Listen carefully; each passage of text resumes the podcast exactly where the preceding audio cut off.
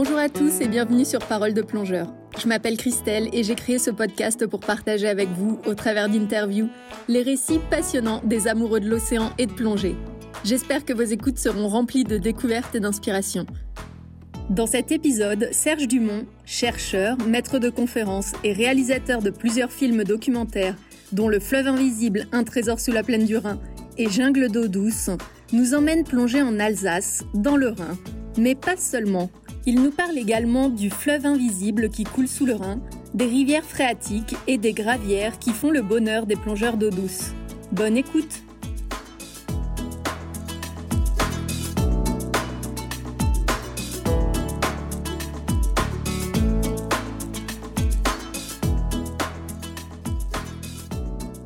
Bonjour Serge. Bonjour Christelle. Je vous remercie d'avoir pris le temps de, passer ce moment avec moi pour partager votre passion et toutes vos connaissances sur la plongée dans le Rhin. Je crois qu'on va parler aujourd'hui de la plongée dans le Rhin parce que j'ai vu un magnifique documentaire que vous avez tourné qui s'appelle euh, Fleuve invisible en immersion dans le Rhin. Mais j'ai vu qu'il y avait d'autres euh, d'autres documentaires. Il y en a un qui s'appelle Le Ride bleu euh, j'ai vu votre nom aussi apparaître, donc euh, vous, vous m'expliquerez un peu euh, ce qu'il en est. Est-ce que déjà, Serge, vous pourriez vous présenter? Oui, merci. Donc, je suis enseignant-chercheur à l'Université de Strasbourg. Je suis dans un groupe qui, est un groupe qui s'appelle Hydrosystème. Je suis hydroécologue. Donc j'enseigne la biodiversité, les milieux aquatiques, mais je travaille aussi, donc j'ai un gros travail de recherche sur les milieux aquatiques. Euh, c'est ce qui m'a amené aussi à y plonger beaucoup et à faire des images. Mais, mais en fait, c'est trois passions qui se sont euh, regroupées pour en faire qu'une seule. Parce que quand j'étais gamin, j'étais déjà tout fou d'images, je faisais déjà de la photo, j'étais déjà passionné de biologie et je tannais mes parents pour faire de la plongée. Euh, donc au départ, je pensais pas que tout ça ne ferait qu'une seule, et, enfin un seul et même métier. Euh, et c'est venu, c'est venu finalement assez tard, mais mais oui, aujourd'hui, euh, je suis enseignant-chercheur qui pratique la plongée et qui utilise l'image finalement, la caméra comme bloc-notes. Et je suis venu à faire des films parce que dans les conférences, j'en ai donné plus de 300. Euh, je parlais biodiversité et je voyais bien que les gens, ce qui leur plaisait, c'est de voir des images. Donc je me suis pris au jeu de faire des films de plus en plus longs. Euh, et voilà. Et alors, je plonge pas que dans le Rhin. Hein. En Alsace, on a beaucoup de chance d'avoir euh, plein de rivières, euh, de lacs, de gravières et le Rhin. Donc on a plein de milieux aquatiques. Les gravières sont assez profondes, ça dépasse les 50-60 mètres, euh, les plus récentes même plus de 70 mètres. Et, la vie se trouve à tous les étages. Et moi j'étudie justement, je travaille sur les gravières, je travaille sur les rivières phréatiques et j'ai aussi un petit travail sur le Rhin. Donc, mais mon travail à moi de recherche, c'est plus gravières et rivières phréatiques. Ça a été beaucoup là pendant pendant huit ans, j'ai beaucoup travaillé sur les gravières pour essayer de voir comment elles fonctionnent, la vie qui s'y trouvait. Euh, là, je travaille plus sur les rivières phréatiques euh, du ride. Euh, le, le, le, ride, c'est alors on dit le ride, mais c'est les rides. En fait, ce sont des zones humides qu'on trouve le long des rivières, le long du Rhin. Donc c'est un endroit où la nappe phréatique elle affleure et donc on trouve une vie tout à fait particulière. Et dans euh, ces rides, il y a des rivières phréatiques, on les appelle rivières phréatiques parce que elles sont alimentées par la nappe phréatique, donc elles sont fraîches, elles sont limpides, et il y a une vie tout à fait exceptionnelle qui s'y trouve. C'est des, eaux de très bonne qualité parce qu'elles sont filtrées en sous-sol. Et donc elles sont en danger parce qu'il y a le changement climatique, parce que les étés sont de plus en plus euh, chauds, avec peu de précipitations. Et à cause de l'agriculture aussi, il y a beaucoup de prélèvements. L'agriculture euh, sur les mois les plus secs, c'est 80% des prélèvements d'eau. c'est autant que la consommation des 2 millions d'habitants en Alsace. Euh, donc c'est 5000 agriculteurs qui utilisent autant d'eau pour irriguer. Et c'est une irrigation qui se fait sur des cultures comme le maïs à 90%. Donc euh, voilà, pour la biodiversité, c'est une vraie catastrophe. Euh, voilà, donc je suis amené à, travailler sur ces rivières, sur l'impact des changements climatiques, des prélèvements. Et c'est assez catastrophique. Et donc, euh, je voulais un peu communiquer sur tout ça parce que finalement peu de gens savent euh, ce que c'est qu'une nappe phréatique. Et la nappe phréatique, c'est donc c'est de l'eau en sous-sol. Alors selon les, les, endroits dans lesquels on se trouve, ça va prendre différentes. Cette eau en sous-sol va prendre différentes formes. Les réservoirs sont un peu différents. Euh, chez nous, on sommes dans une plaine alluviale, donc euh, cette nappe phréatique, c'est de l'eau infiltrée euh, entre du gravier et des sables. et une profondeur assez importante. Euh, à certains endroits, on est à 250 mètres d'épaisseur d'eau. Ce qui fait que pour l'Europe occidentale, c'est la plus grande réserve d'eau douce.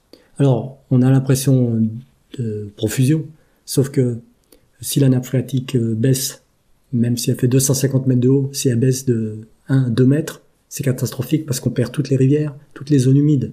Donc effectivement, il y a beaucoup d'eau en sous-sol, mais si on en perd euh, un petit peu, donc la partie supérieure, ça, il va y avoir un bouleversement extrêmement important sur les écosystèmes. D'accord. Donc le fleuve invisible, c'est pas le Rhin en fait. Non, puisqu'il est visible. Le fleuve invisible, c'est cette eau en sous-sol. Et on appelle ça un fleuve, enfin j'ai appelé ça un fleuve parce que cette eau, elle n'est pas stagnante. Cette eau, elle avance, hein, finalement. Parce que le, fossé rénan, l'eau qui y tombe, va finir dans la mer du Nord.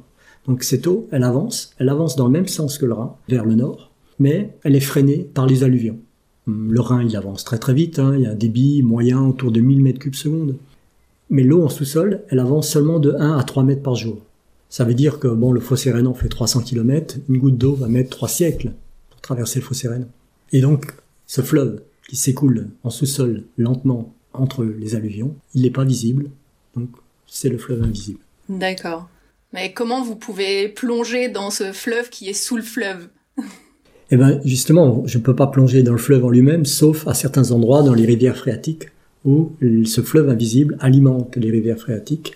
Quand on euh, creuse une gravière, à certains endroits, quand on creuse, eh ben, on fait un gros trou et ce trou va éventuellement se remplir avec les précipitations. Chez nous, c'est pas du tout comme ça. Chez nous, quand on creuse, ce qui se passe, l'eau est déjà là. Donc on enlève le gravier euh, et euh, on voit tout de suite l'eau. C'est ce qu'on montre aussi dans le film. Dès les premiers coups de pelle, dès qu'on a enlevé un, à peu près un mètre de, de sédiment, de gravier, eh ben, on voit l'eau.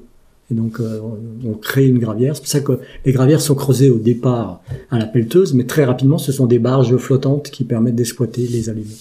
Et pourquoi on creuse des gravières? Ben pour récupérer du sable, des graviers, pour faire du béton, pour voilà, pour avoir des matériaux de construction.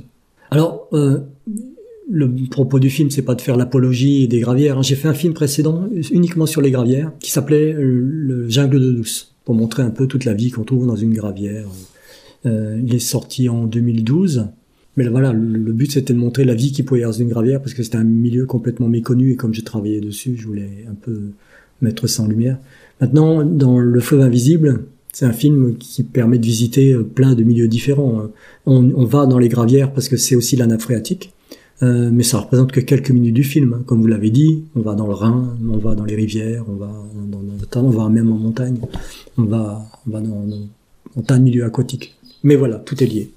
Tout est lié euh, au Rhin ou plutôt à cette nappe euh, phréatique. Oui, c'est ça. Et pour remettre les choses en contexte un peu dans, notre tête, le Rhin, où est-ce qu'il prend sa source Où est-ce qu'il se jette? Alors le Rhin, il prend sa source dans les Alpes au Saint-Gothard. Et, après une course importante, un plus de 1000 km, il se jette dans la mer du Nord, en Hollande. D'accord. Et cette euh, nappe phréatique, euh, elle, elle couvre euh, quelle, quelle surface? Ou en surface, il y a 300 km de long et une trentaine de kilomètres de large, mais c'est variable selon les endroits de la plaine. Et donc c'est très grand. Hein. Donc c'est un, fossé d'effondrement qui s'est formé euh, il y a 50 millions d'années. C'est une zone de faiblesse de l'écorce terrestre. C'est la rencontre de la plaque africaine avec la plaque européenne. Cette plaque euh, africaine remonte, elle passe sous la plaque européenne. C'est ce qui a fait aussi le surgissement des Alpes. Hein, c'est ce qui pousse les Alpes vers le haut. C'est ce qui a fait plisser le Jura aussi et qui a fait qu'il y a eu un effondrement euh, au niveau du fossé rénan. Alors moi j'ai été j'ai été impressionnée par ces premières images du film où vous êtes dans cette rivière phréatique. C'est parce que c'est quelque chose qu'on voit très rarement et c'est magnifique. Est-ce que vous pouvez nous décrire quelles sont les particularités de cette rivière phréatique et et puis de vos plongées dans cette rivière?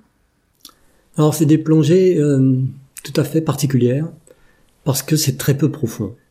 Euh, la profondeur max, ça doit être 2 mètres 50, mais la plupart du temps, c'est 1 mètre. Euh, c'est, pas de la plongée ordinaire, hein. mais ça reste de la plongée quand même. Alors pourquoi j'y vais avec un recycleur? Même si c'est très peu profond, je pourrais finalement dans un mètre d'eau, je pourrais prendre le tuba. Mais en tuba, c'est pas la même chose parce que quand on est justement euh, à très faible profondeur, quand on respire au tuba, le corps il fait ça parce qu'à chaque fois que vous, soufflez, vous devenez plus lourd. Quand vous inspirez, vous remontez et finalement ça crée euh, des ondes et c'est très difficile d'approcher les poissons. Et puis s'il y a vraiment des endroits qui sont très peu profonds comme le, fond euh, et à, certains endroits très vaseux, bah ça soulève un peu les sédiments. Euh. je préfère être en recycleur, quitte à avoir que 20 cm d'eau au-dessus de moi, mais au moins euh, j'ai une surface euh, lisse. Et comme la surface est lisse, il n'y a pas de rides, il n'y a, rien du tout, euh, ça fait miroir. Et comme ça fait miroir, on a l'impression d'être dans un milieu euh, immense, quoi, avec 10 mètres de profondeur. et, mais il y a, très, peu d'eau. Bon, c'est l'effet grand angle et cet effet miroir qui fait que ça fait, un, trou bleu dans lequel on avance. Mais en fait, c'est la, moitié du bas qui se reflète sur la surface de l'eau. Euh, et puis, donc, le fait d'être recycleur aussi, ça permet d'avoir beaucoup moins d'ondes et d'approcher les poissons, de mettre euh, la caméra à quelques centimètres seulement détruite et des autres poissons qui s'y trouvent. Voilà. Euh, alors, ce qui est particulier aussi, c'est qu'il y a un très très léger courant, puisque des, sont des rivières qui sont alimentées par la nappe phréatique. Mais il faut être parfaitement équilibré, parce que le courant est, très faible. Si vous touchez le fond, c'est très vaseux, ben, vous pouvez ranger la caméra. Euh, tout de suite, l'eau va devenir turbide et cette eau qui est très très limpide se trouble très très facilement. Et là, vous pouvez plus faire d'image. Et comme l'endroit est très petit et comme la plongée dure euh, plus d'une heure, une heure et demie, eh ben, si vous soulevez sédiments, vous rentrez chez vous. Donc, euh, il faut vraiment travailler euh, beaucoup la stabilisation. Et ça, alors, j'interviens aussi dans des formations plongeurs et avant de vouloir faire l'image, avant de vouloir faire quoi que ce soit, la première chose à faire, c'est vraiment travailler euh, la position dans l'eau. Il faut, pour moi, hein, à mon avis, dès, quand on s'arrête de palmer, il faut pas que les palmes descendent. Parce que si vous faites ça, dès que vous arrêtez de palmer, vous allez avoir les, palmes qui vont toucher le fond. C'est valable aussi quand vous êtes sur un récif corallien. Hein, il y a énormément de vie au mètre carré, euh, des centaines d'espèces il faut que les palmes restent toujours euh, au-dessus du fond, jamais collées au fond. Il faut vraiment travailler ça. Ça passe sur, la répartition, donc la quantité de, l'est, et sa répartition sur le plongeur. Euh, sur les recycleurs, on attend, où les bouteilles sont à l'envers, on a tendance à avoir du poids pas mal en bas et les faux poumons qui sont plutôt au-dessus. Ben, le plongeur a tendance à, se retrouver très vite à la verticale et dans ces milieux-là, c'est une catastrophe. Moi, je monte euh, les plombs assez haut ou prends un baudrier mais ça dépend, ça dépend du matériel, du recycleur, ça dépend de plein de choses. Le test à faire, c'est on s'arrête de palmer et on regarde comment le, corps se comporte. Il doit rester parfaitement à plat. D'accord. Bah, je pense que votre trim est très bon parce que les, images que vous avez rapportées sont d'une limpidité. On n'a pas l'impression d'être dans l'eau tellement l'eau est claire au niveau de ces, ces rivières phréatiques. Euh, Comment donc vous dites que ces rivières sont alimentées euh, par euh, la nappe phréatique Comment ça se passe euh, cette alimentation? Alors les gros sédiments se déposent en amont et les petits en aval.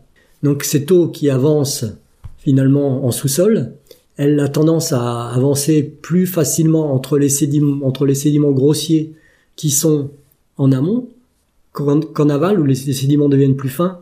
Ce qui fait que cette nappe phréatique finalement elle est sous pression et à certains endroits, il y a des passages vers la surface, et comme elle est sous pression, bah, cette eau ressort sous pression, et on voit le sol qui bouillonne. Alors le sol il bouillonne parce que euh, cette eau qui remonte sous pression, elle emmène aussi des petits sédiments fins, des grains de sable blanchâtres. Et donc quand on regarde le fond, eh ben on voit le, le sol qui bouillonne comme une marmite, et c'est magnifique. Et c'est cette eau qui arrive et qui alimente les rivières phréatiques. Euh, et au niveau de la faune et de la flore, c'est une faune et flore vraiment particulière par rapport au lit principal du Rhin ou est-ce que c'est c'est la même? Euh, Non, c'est pas la même parce que alors cette eau va avoir une température euh, peu variable au cours de l'année. Pourquoi? Parce que cette eau elle sort du sous-sol donc elle est à la température du sous-sol. La température moyenne du sous-sol en France c'est 11 degrés. Donc on est sur 11-12 degrés en été, on est à 13 degrés. Et c'est de l'eau qui est filtrée aussi par le, par le sous-sol. Il y a très très peu de nitrate, très peu de, de phosphate. Et donc ça permet la présence de vie extrêmement sensible à ces éléments. On va trouver dans, en larves d'insectes, on va trouver des, des plécoptères. Leur présence est indicateur de très bonne qualité d'eau. Pour les plantes aussi, on va trouver du potamo coloré, on va trouver, enfin il y a toute une kyrielle d'espèces comme ça qui les crevisses à pattes blanches qui, qui ont besoin d'eau de très bonne qualité. Du coup, vous, vous avez plongé aussi dans le Rhin, vraiment le, le fleuve que nous on connaît. Quelles sont par rapport à ces rivières phréatiques qui viennent donc alimenter le Rhin Quelle est la, la différence euh, du coup au niveau des plongées? Le plonger dans le Rhin, vraiment, qu'est-ce que c'est? Est-ce que c'est agréable? Oui. L'alimentation euh, du Rhin par les rivières phréatiques, c'est tout à fait marginal. Hein. Le Rhin, il est principalement nourri euh, par l'eau de fonte euh, des Alpes ou l'eau de pluie qui tombe dans les Alpes, hein, ça, arrive par le Rhin. C'est à peu près un tiers, ça. On dit un tiers, ça vient des Alpes, un tiers, ça vient des Vosges et de la forêt noire, un tiers, ce sont les pluies. Voilà à peu près l'alimentation du Rhin. Euh, plonger dans le Rhin, ça n'a rien à voir avec les gravières ou les rivières phréatiques. Les rivières phréatiques, elles font quelques mètres de large, ai dit, un mètre de profondeur. C'est en forêt. le Rhin, il fait plusieurs centaines de mètres de large. Il n'est pas très profond non plus, il fait euh, certains endroits 7 mètres, 8 mètres. Alors pour ceux qui connaissent pas la plaine d'Alsace, euh, le Rhin, il a subi euh, de grandes transformations. Il a été aménagé plusieurs reprises. Et le Rhin historique, il a été modifié, il a, été rectifié, c'est-à-dire que tous les méandres ont été effacés, il est assez rectiligne. Mais depuis le début du XXe siècle, à, côté de ce Rhin historique, qu'on appelle le Vieux Rhin, il y a un canal qu'on appelle le canal d'Alsace. Et ce canal, c'est quoi? Eh ben, Ce canal, le fond est en béton. Il a été bétonné. Il y a des grandes digues de chaque côté. Il est à peu près 10 mètres plus haut que la plaine. Et donc vous imaginez, c'est comme un, prenez un tuyau en béton, vous coupez en deux. Le canal d'Alsace, c'est ça. Cela dit, euh, l'essentiel, je vous ai dit, le Rhin, c'est 1000 mètres cubes par seconde. Le canal d'Alsace, c'est quasiment tout. Euh, ce qu'on appelle le vieux Rhin, c'est entre 15 et 60 mètres cubes par seconde. Vous voyez, c'est pas, pas très important. Bon, mais ce vieux Rhin, il est quand même euh, assez large, mais pas très profond, 6-7 mètres max, à certains endroits beaucoup moins. Et il plongeait, donc il y a du courant, très variable selon les saisons. Alors comme euh, le Rhin, il a un régime qu'on appelle nival, c'est-à-dire que il, est en crue lorsque la neige fond. Donc en ce moment, il fait chaud, euh, et là, en ce moment, là, il doit y avoir 1800 mètres cubes. On est donc largement au-dessus du débit moyen. Donc en ce moment, le, le Rhin, son débit est important. Euh, son étiage va être plutôt euh, en, fin d'été, septembre, octobre. C'est là où le Rhin est le plus bas. en ce moment, il y a trop de courant pour y plonger et il est turbide. Donc même si vous, vous y plongez, vous avez aucune visibilité. Donc moi j'y plonge. ben quand il y a moins de débit et quand l'eau est claire, c'est souvent plus en fin d'année. Les, les, images euh, dans Fleuve Invisible, vous voyez de l'eau très claire, euh, c'est un 4 ou 5 janvier, c'était le 4 ou 5 janvier 2017. Donc il faisait super froid, il y avait un, un petit débit, euh, et donc l'eau était claire, et ces silures étaient rassemblées dans des zones un peu plus profondes, et c'est là que je les ai filmées. D'accord. Il y a une euh, grande diversité dans, dans cette partie du Rhin? Alors bon, bon, il y a des il y a des inventaires qui sont faits. On trouve quand même euh, pas mal d'espèces. Euh, malheureusement, l'essentiel des espèces sont des espèces qui ne sont exotiques. C'est-à-dire, c'est pas des espèces.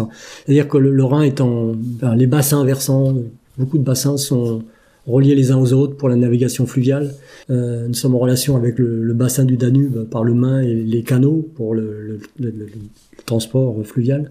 Et donc il y a énormément d'espèces euh, qui viennent de cette région-là, euh, des petites, mais aussi des plus grosses. Et les, les derniers en date qui sont arrivés sont les gobies. Et on les trouve un peu partout. Il y a trois espèces de gobies qui sont assez voraces, mais il y a aussi plein de petits crustacés. Il y a des poissons qui viennent et tout. Donc D'accord.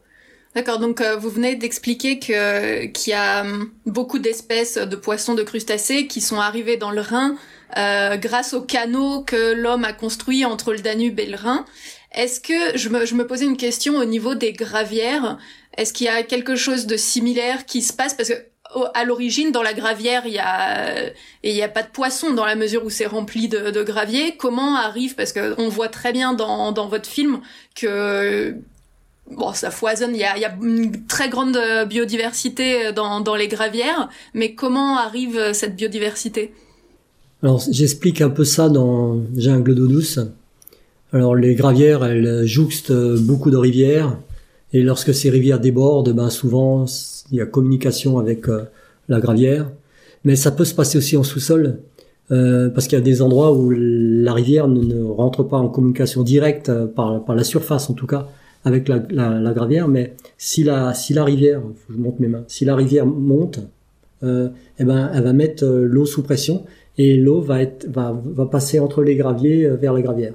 Et quand elle fait ça, euh, eh ben elle peut emmener euh, de la vie sous forme de larves. Donc il y a des espèces qui peuvent passer comme ça d'un milieu à l'autre. Et à force que, euh, ben, que l'eau monte et qu'il y a des, des, des, échanges comme ça entre la rivière et la gravière, ben, c'est des petits chenaux qui se, qui se font et donc ça permet des échanges entre les deux. Euh, les oiseaux aussi euh, transmettent des espèces aquatiques. les, par, exemple les, les canards, les cygnes ils repèrent, j'ai déjà vu ça plusieurs fois quand il y a des, des carpes qui se euh, reproduisent euh, ou des gardons d'autres espèces, ça se passe à très faible profondeur quand l'eau est un peu plus chaude et les, les canards et les, les, autres oiseaux peuvent repérer euh, la reproduction, ils viennent manger les œufs. Euh, et les œufs sont collants. Donc après, ils vont en avoir aussi sur les plumes, les pattes. Euh, ils vont s'envoler. Euh, ils vont se, se poser dans, dans, un autre plan d'eau. Bon, on a plein d'exemples de, de, petites gravières qui ont été creusées ou même des, des petits bassins. Et très rapidement, on, y trouve du, poisson même si on n'a rien introduit. Est-ce qu'il y a, vous avez dû plonger dans pas mal de gravières, il doit y en avoir pas mal aux alentours du, du Rhin. Est-ce qu'il y en a une qui est particulièrement que votre préférée euh, ou une qui vous plaît vraiment beaucoup? Il y a une gravière qui me plaît beaucoup, d'ailleurs j'y vais cet après-midi. Euh, c'est une gravière euh, à Holsheim, la gravière du fort, vous connaissez certainement parce qu'elle est très médiatisée. Hein. Il y a 35 000 plongées qui s'y font par an. Alors c'est une gravière qui était en fin d'exploitation en 2008-2009. elle a été achetée par les plongeurs parce que les, les, les plongeurs euh, doivent partager euh, les milieux aquatiques avec les autres utilisateurs. Et parfois avec les pêcheurs, ça se passe moyennement bien. Et les plongeurs ont eu l'opportunité d'acquérir cette gravière. Donc c'est 32 clubs qui se sont mis ensemble et qui ont acheté une gravière. C'est une gravière qui est importante. Euh, c'est une quinzaine d'hectares d'eau. une quarantaine de mètres, 39 mètres de profondeur, donc c'est très grand. L'eau y est limpide et il y a plein d'aménagements qui ont été faits pour préserver justement la qualité de l'eau et, et les, toute la vie qui s'y trouve. Et c'est un endroit euh, très très très intéressant. Il y a une vie euh, exceptionnelle qui s'y trouve. Et pour préserver cette vie, euh, rapidement, on a mis en place justement eh ben, un tas de choses, juste comme la mise à l'eau se, se, fait par des pontons pour que les gens ne piétinent pas les berges et ne soulèvent pas les sédiments. Et, et, puis donc on, a un grand message de préservation. Je disais tout à l'heure ne pas toucher le fond. On peut approcher, mais il faut vraiment être parfaitement équilibré. Il y a des plantes aquatiques qui se développent. Et donc euh, on, on, explique tout ça, euh, comment fonctionne euh, l'environnement et quels sont les bons gestes. Cet aspect justement, là, c'est quelque chose qui me tient à cœur, le, le respect de l'environnement en plongée. En 2002, euh, j'ai contacté euh, les responsables de la fédération euh, en Alsace pour leur proposer de faire une formation pour les plongeurs qui s'appelait à l'époque vers une plongée respectueuse de l'environnement. Pourquoi? Parce que les gens prenaient ces, ces grandes gravières comme des grandes piscines, ils se collaient au fond, ils faisaient plein d'exercices et tout, tout simplement par méconnaissance du potentiel et de la vie qui s'y trouvait. Et j'ai fait cet enseignement après chaque année. Donc j'ai fait ce, ce cours à, dans des formations moniteurs et initiateurs. Euh, et on m'a demandé, ça a plu, on m'a demandé de faire ces cours chaque année. J'ai fait une charte, etc. Et après, il y a eu euh, le Grenelle de l'environnement. Et suite au Grenelle de l'environnement, il y a eu le changement de la loi du sport. Et donc, euh, finalement, on a demandé, enfin, le, le ministère de l'écologie, le ministère des sports a demandé à chaque sport de faire attention à l'environnement. Et depuis le 1er janvier 2011, dans les brevets fédéraux, il y a des compétences en environnement. C'est-à-dire qu'on sensibilise les gens à l'environnement. Et on parle aussi d'eau douce. Euh, François Sarano avait démarré cette euh, démarche aussi en 2002 pour euh, l'eau de mer et on avait échangé et donc lui il n'avait pas la compétence eau douce et moi pas la compétence eau de mer en tout cas pas tant aussi bien que lui et donc on avait mis ensemble et sur le site de Longitude 181 on trouve les deux chartes et donc et lui et moi donc on on a agi pour que Euh, donc euh, il y a une prise de conscience au niveau de la plongée et ça a super bien marché parce que dans les années qui ont suivi, l'environnement et encore maintenant, c'est devenu la priorité des priorités, les sentinelles bleues, la formation des plongeurs. Et donc euh, c'est bien parce que les plongeurs sont maintenant reconnus comme des interlocuteurs vraiment pertinents dans la gestion des milieux aquatiques et dans les suivis des milieux, dans le nettoyage et tout ça. Voilà, et donc cette gravière du fort, c'est un lieu, donc malgré les 35 000 plongées qui ont lieu chaque année, qui est en parfait état encore. Euh, donc il y a énormément d'espèces fixées, d'éponges, et toutes ces éponges sont sur le fond, sont sur les galets et tout ça. Donc si les, si les plongeurs faisaient pas attention, ça fait longtemps qu'il n'y aurait plus rien du tout. Super. Eh ben, j'invite vraiment tout le monde à regarder euh, ces reportages. Vraiment, c'est des documentaires qui nous en apprennent beaucoup sur euh, la faune et la flore et le fonctionnement de de toute cette vie aquatique euh, qui a juste à côté de chez nous. Donc, je vous invite vraiment à regarder ces documentaires dont vous allez nous dire les noms. Alors, il y a le fleuve invisible, un trésor sous la plaine du Rhin, et Jungle d'eau douce, la vie secrète des gravières, mais il y en a, il y en a d'autres aussi. Ah, il y en a un qui est, alors le problème, enfin le problème, c'est normal. Euh, c'est des films qui ont été produits euh, avec Arte, avec euh, des chaînes allemandes et compagnie, et ils ne sont pas accessibles gratuitement, en tout cas en français. Par contre, il y a un, film que vous pouvez voir qui est intéressant. On a fait un film en 360 avec ma maison de production. c'est une plongée en rivière phréatique et celui-là, il est visible sur Vimeo. Euh, vous tapez Serge Dumont, Rivière Phréatique 360 ou un truc comme ça, vous, vous, vous le tombez dessus.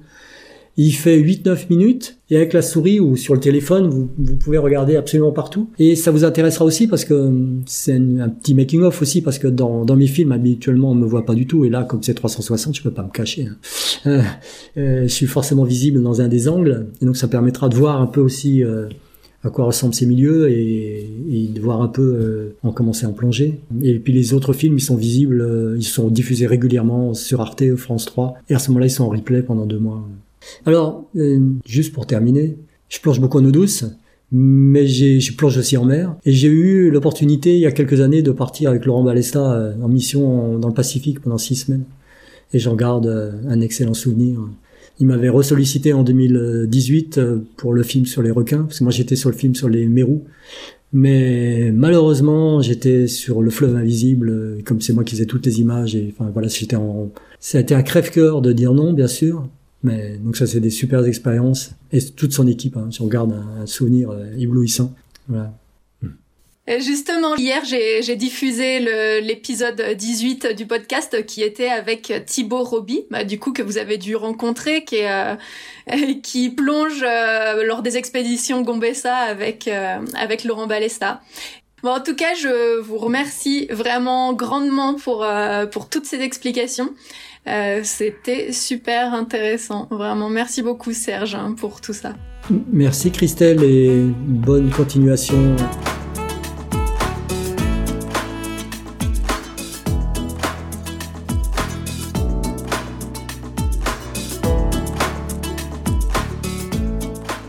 Cet épisode est terminé. Merci de nous avoir écoutés. Pour ne rater aucun épisode, abonnez-vous au podcast et surtout, dites-moi ce que vous en pensez. C'est ce qui va finalement m'aider à améliorer mes interviews. Vous pouvez aussi trouver des photos de mes invités et des informations utiles sur le podcast, sur la page Facebook Parole de plongeur et sur le site internet www.paroledeplongeur.com. Si vous avez une histoire à me raconter, que votre parcours peut inspirer les autres ou que vous souhaitez aborder un sujet en particulier, contactez-moi à info at paroledeplongeur.com. Un grand merci à Frédéric Bro pour l'aide qu'il m'apporte pour la réalisation de ce podcast. Et merci également à Sacha Ende qui a composé la musique que vous entendez. À très bientôt!